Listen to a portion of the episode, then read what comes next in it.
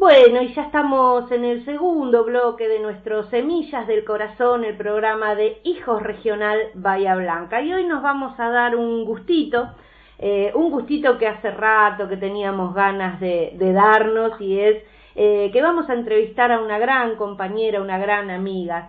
Eh, ella es bahiense, eh, militó aquí en la Juventud Peronista en los 70, cuando fue secuestrada el 12 de enero de 1977 en plena dictadura.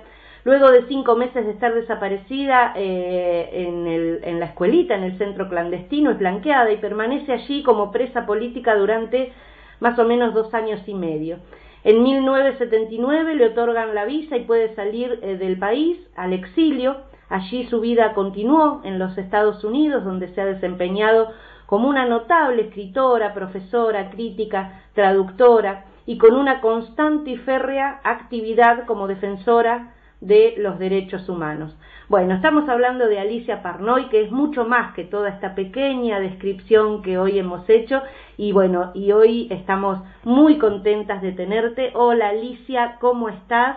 Estamos muy felices de que nos hayas dado esta entrevista yo, yo estoy yo estoy súper feliz y emocionada si me ven la sonrisa de oreja a oreja porque me encanta estamos por Zoom y las estoy viendo Bien, entonces... nosotros siempre contamos que el programa nuestro va grabado, entonces desde que empezó la pandemia lo estamos haciendo completamente en casa y esto de las entrevistas por Zoom es lo que más nos gusta. Estás en Estados Unidos, nosotros acá en Bahía Blanca, así que esto es maravilloso poder tenerte eh, aquí al ladito nuestro, ¿no?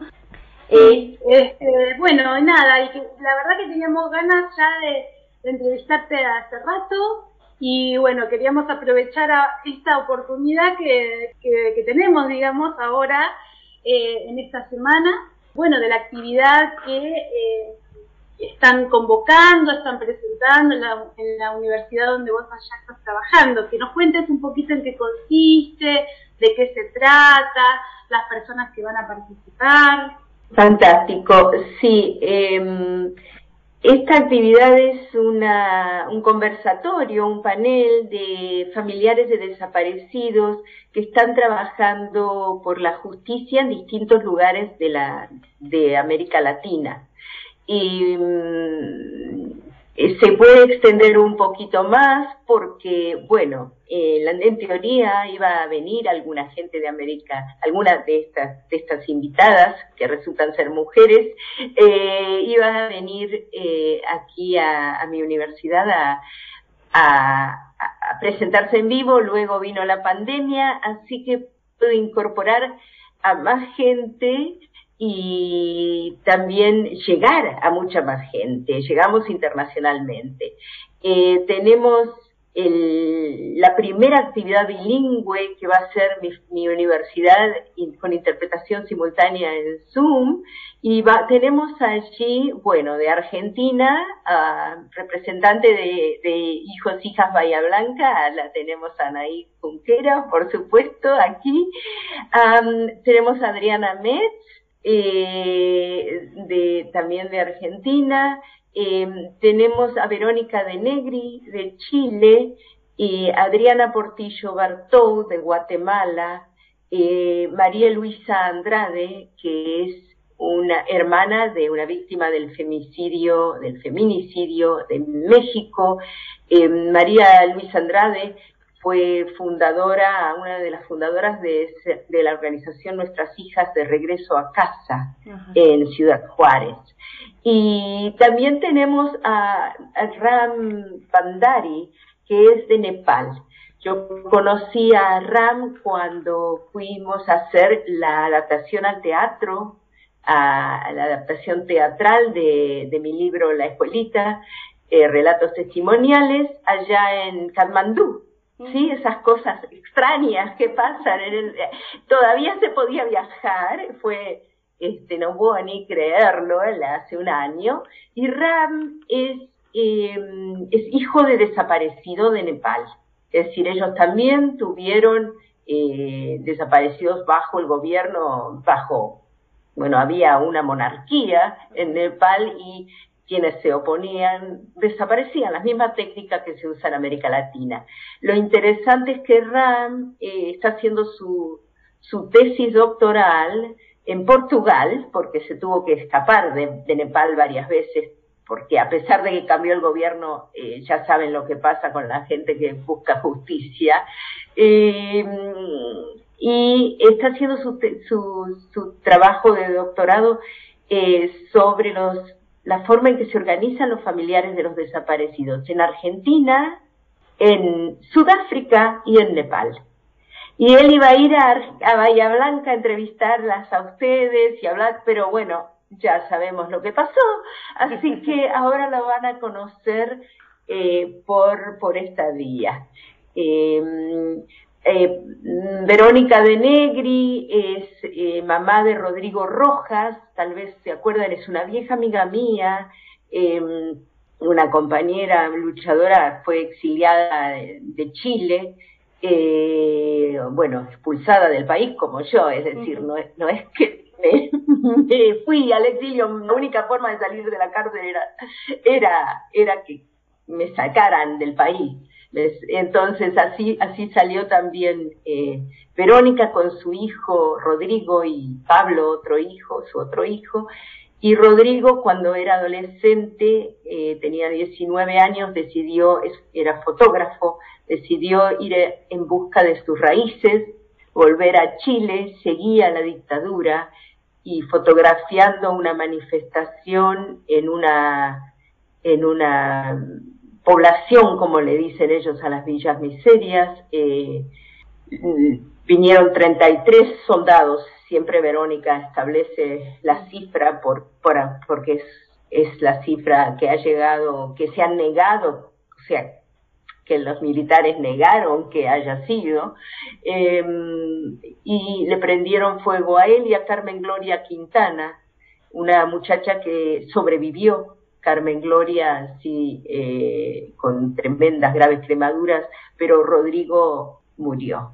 Entonces, desde esa época, bueno, Verónica, que ya trabajaba por la justicia y que teme que el asesinato de su hijo sea represalia por el trabajo que ella hacía, eh, o sea, teme, tiene evidencia, también está llevando adelante un juicio sobre eso, ¿verdad? Estamos esperando, o sea, es una, una, la van a escuchar, es una batalla larguísima la de ella. Entonces tenemos a Verónica, tenemos Adriana Portillo Bartó. Adriana Portillo es de Guatemala y en el año 80 su, toda su familia fue desaparecida. Eh, su, su padre, su madre, su padrastro, su hermanita de 11 años y sus dos hijas de 9 y 10 años, pienso, que son las edades.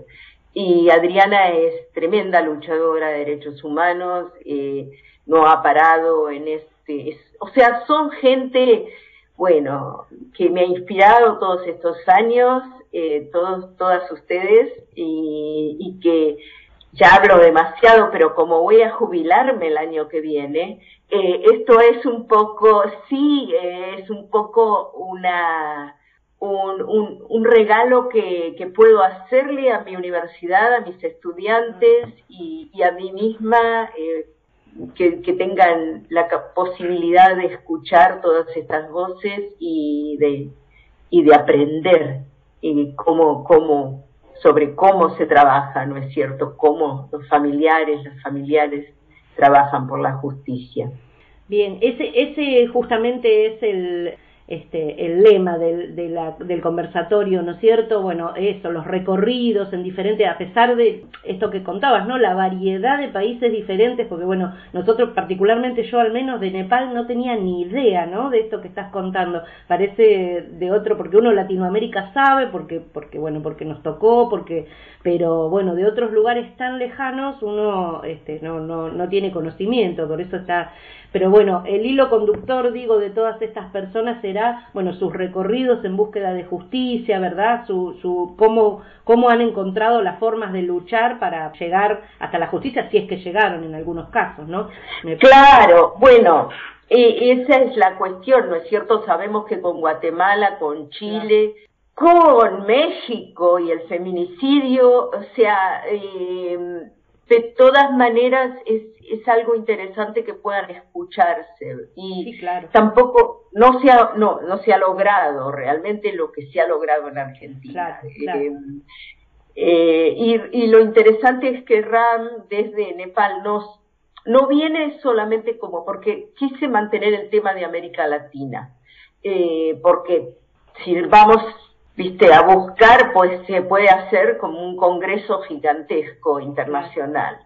Eh, pero, pero RAM se ha dedicado también a la investigación y, y abierto, digamos, muy abierto a, a, ver los paralelismos. Y cuando yo estuve en Nepal, me reuní con los familiares también de los desaparecidos y ahí lo conocí a él y, y me llamó muchísimo la atención eh, esta, esta forma de conectarnos que tenemos, porque realmente una mamá de un desaparecido, una desaparecida de allá, era como que eh, cuando vinieron a ver la obra de teatro, algunos hijos de desaparecidos, eh, los jóvenes que habían vivido experiencias, estaban conmovidísimos, la juventud de allá estaba pero porque yo pensaba, ¿qué vamos a hacer en Nepal? ¿Cierto? Seis funciones en el teatro sobre esto, pero es que les llega porque han sufrido estas realidades. Claro. Sí, lo... una, una consulta, eh, hablando un poquito esto del, del, teatro, de lo que surgió ahí en Nepal, que, que bueno, que esto no, no habla, o sí hablamos, pero no, digamos, así en la radio o, o charlarlo para que el resto pueda escuchar. Que, eh, bueno, eso cómo surgió y qué, y porque vos ahí laboraste un montón también, digamos. ahí cumplí mi sueño de ser actriz. bueno, ¿cómo surgió? Algo contaste y además, bueno, ¿cómo lo viviste? ¿Cómo, cómo fue eso? Ay, chicas, fue una cosa súper emocionante porque Evita, eh, una de mis hijas, es actriz, entonces ella hizo el rol eh, mío eh, de joven en la escuelita. O sea, ella y una amiga de ella que también es actriz viajaron y era eh, como un doblaje porque, claro, ¿cómo haces sobre un escenario a una persona desaparecida? Eh, no puede hablar, ¿verdad? Entonces una era el espíritu que quería, que hablaba, Y se expresaba y es una adaptación. Eh, la adaptación la hizo una, una, una, directora de teatro norteamericana, eh, Merola de apellido, que siempre hacía trabajo, o sea, ella viajaba a Nepal y tenía allí, fundó un grupo de teatro que se llama un mundo de teatro, One World Theater, el teatro de un mundo, algo así. Y, y ella, ella eh, había este, enseñado mi libro porque había, enseñaba literatura en una época y entonces había enseñado la escuelita aquí en Estados Unidos en inglés y se le, había hacía años que quería hacer esto. Claro, mi editor, eh, porque yo cometí la estupidez de firmar un contrato que les daba los derechos sobre todas las traducciones y, adaptaciones excepto el español. Yo no sabía nada de contratos. Yo lo que quería en el año 85, cuando salió el libro en Estados Unidos, es que la mayor cantidad de gente se enterara de lo que estaba pasando, de lo que había pasado. Entonces yo, en mi desesperación, dije, bueno, lo van a publicar. Y hasta hoy, 80, ¿cuántos? 40, qué sé yo, 35 años después, Todavía mi editor tiene, te cobra derecho de autor por hacer lo que quieras con este libro, siempre que no sea en español donde yo conservé los derechos. Entonces le cobró, quería cobrar un montón de plata, así que teníamos esta. Y al final, al final con mucha intercedí y aceptó que que, que a cambio de, de pagar eh, donaran a organizaciones de derechos humanos de, de Nepal dinero por derechos de autor para hacer la obra. O sea, son gente piola, pero tienen estos contratos y son norteamericanos, entonces son bien, ah, ah, son tremendos. Entonces, bueno, eh, creo que me estoy yendo por las ramas, pero, pero sí, llegó, impactó, salió en los diarios más importantes de, de allá, eh, y yo muy emocionada, y yo haciendo, yo quería ser, yo, a ver, cuando, cuando cerraron la Universidad Nacional del Sur, eh, antes de la dictadura, con la época de Remustetu. Les cuento también que quería decirles que estoy súper eh, aliviada de que se haga justicia en el caso de, la AAA y los asesinatos bajo el, reinado de Remustetu, porque era una, una dictadura allí adentro. Em, entonces, eh, habían cerrado mi carrera y yo me había ido a estudiar teatro, a la escuela de teatro, que ahora cerraron, ¿verdad? La escuela de teatro en Bahía Blanca. No, no. Sí, teatro, pero el teatro lo cerraron. Ah. el teatro, bueno, allí funcionaba la escuela, no sé dónde funcionará, ah. pero allí funcionaba. Qué bueno que la escuela no la hayan cerrado. Yo estudié ahí y ahí conocí a María Elena, la María Elena eh, Romero, que después la, la vi allí en la escuelita y, y este, y bueno, y yo quería ser, siempre quise ser actriz. Entonces, a, ahora a los 64 años debuté en, esta obra. Me meto en cada lío, chicas. Ay, Dios mío. Porque fue mucho trabajo. Memorizar, yo, eh, y, y, además muy, por supuesto, muy conmovedor porque, porque ver actuar todo esto, ¿no? Ver actuar eh, a, a, mis compañeros, o sea, ver a estas jóvenes de Nepal en los roles de, ¿no es cierto?, de, mis hermanos allí desaparecidos y eh, fue una cosa pero muy increíble. Y sobre el escenario, eh, grandes mm, carteles de de con dibujos de mi mamá, son los dibujos que están en el libro ah, también. Bueno, no sé, ya, este, sí, háganme preguntas para que no siga con esto. Eh, el, el, el, evento de este día miércoles es a las eh, en, en, Argentina, porque este tanto son a las 9, a las 21 horas de Argentina, ¿sí? Va a ser por Zoom, pero por Zoom eh, no les voy a ver las caras. Eh, pero ustedes pueden mandar preguntas, tampoco, ¿no? En el chat, ¿le dicen chat? ¿Ustedes cómo le dicen también todo esto? este, mm, van a estar todos muteados, como dicen ahora, y pero pero van a ver las, las, a las participantes y a, los participantes y mm, y, estamos pensando hacerlo también por, por Facebook, en, en vivo. Eh, todavía mi universidad se está organizando para eso, pero esténse alertas. Eh, ya en el Facebook ya posteé el, para la gente que, que está amiga eh, el, el enlace de Zoom eh, si alguien que me está escuchando quiere ver, eh, quiere, quiere entrar por Zoom, por favor que me escriba o les escriba a ustedes para que les mande el enlace.